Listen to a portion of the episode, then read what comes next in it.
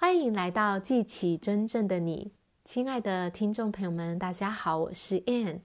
我们这几天讲到了愿景跟梦想，那我们就要更了解说我们的想法是怎么样能够化成实际的生活。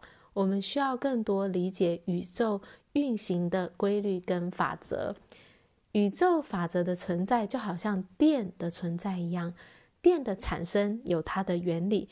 通电有它的定律在那里。今天你家的电灯坏掉了，你不会质疑说电存不存在，或者是说电的定律是不是有效的？你也不会问说，哎，我值不值得使用这个电？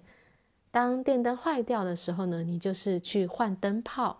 那如果换灯泡无效的话呢，你就会更多的去研究电的运作，或者是找到更专业的人来协助你。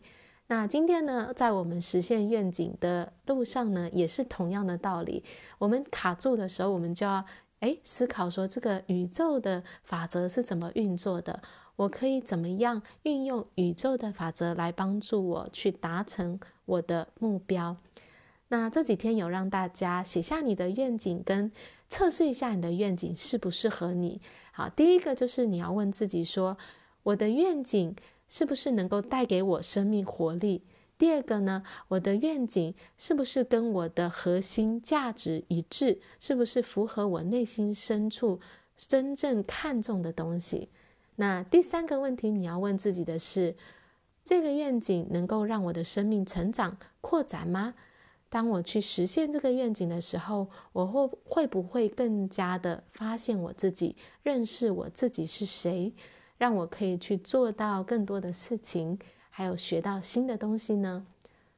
所有的生命都在寻求成长，因为成长是我们灵性的需求跟渴望。在塔木德经里面说，每一叶草都有它的天使俯身下来，轻声的呼唤：“长吧，长吧，长吧。”所以每一只小草都有这个成长的需求跟成长的这个渴望。那同样的呢，你的生命也是一样的。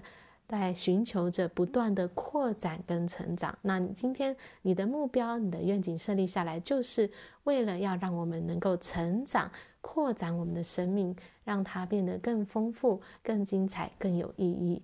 好啦，所以呢，今天你要问自己的问题是：我的愿景能够让我的生命成长跟扩展吗？